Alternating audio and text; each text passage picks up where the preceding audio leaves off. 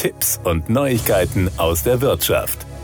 Derzeit ist es meteorologisch turbulent. Hitzewellen und Sonne satt führen vielerorts zu vollen Stränden und überfüllten Schwimmbädern. Unwetter und Starkregen verursachen dagegen in vielen Regionen Überschwemmungen sowie Erdrutsche und entsprechende Schäden an Straßen, Häusern oder Autos. Betroffene sorgen sich nun, ob sie für solche Ereignisse überhaupt versichert sind. Zu Recht, denn für viele solcher Unwetterschäden reicht die einfache Wohngebäude- oder Hausratversicherung nicht aus, weiß man beim Bund der Versicherten e.V. BDV. Denn mit ihr sind bei Unwettern nur Schäden am Haus bzw. in der Wohnung durch die Naturgefahren Sturm und Hagel abgedeckt. Darüber hinaus leistet sie unter anderem auch bei Beschädigung oder Zerstörung durch Brand, Überspannungsschäden durch Blitz, Implosion, Explosion oder Leitungswasserschäden. Wer sich gegen Überschwemmungen durch Witterung Niederschläge oder ansteigende Flüsse absichern möchte, benötigt zusätzlich eine Elementarschadenversicherung. Sie muss ergänzend zur Wohngebäude- und Hausratversicherung abgeschlossen werden und leistet bei Schäden nach Überschwemmungen durch Starkregen oder Witterungsniederschläge, Schäden durch Erdrutsche,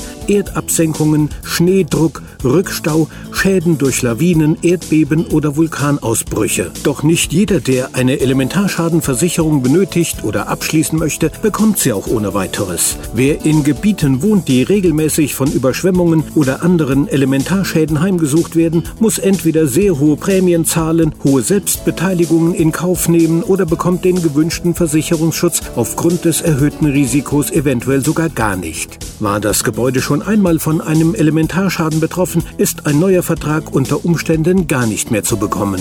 Versicherte, die ihr Auto durch einen Erdrutsch wie jüngst auf Rügen verloren haben, können von Glück sagen, wenn sie zuvor eine Kaskoversicherung abgeschlossen haben. Diese kommt für Schäden am eigenen Fahrzeug auf. Allerdings sollte man immer vorausschauend handeln.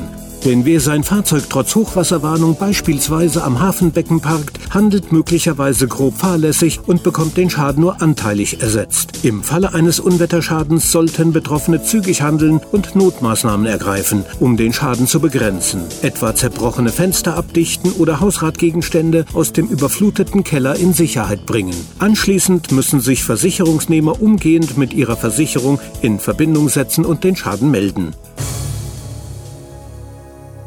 Das waren Tipps und Neuigkeiten aus der Wirtschaft.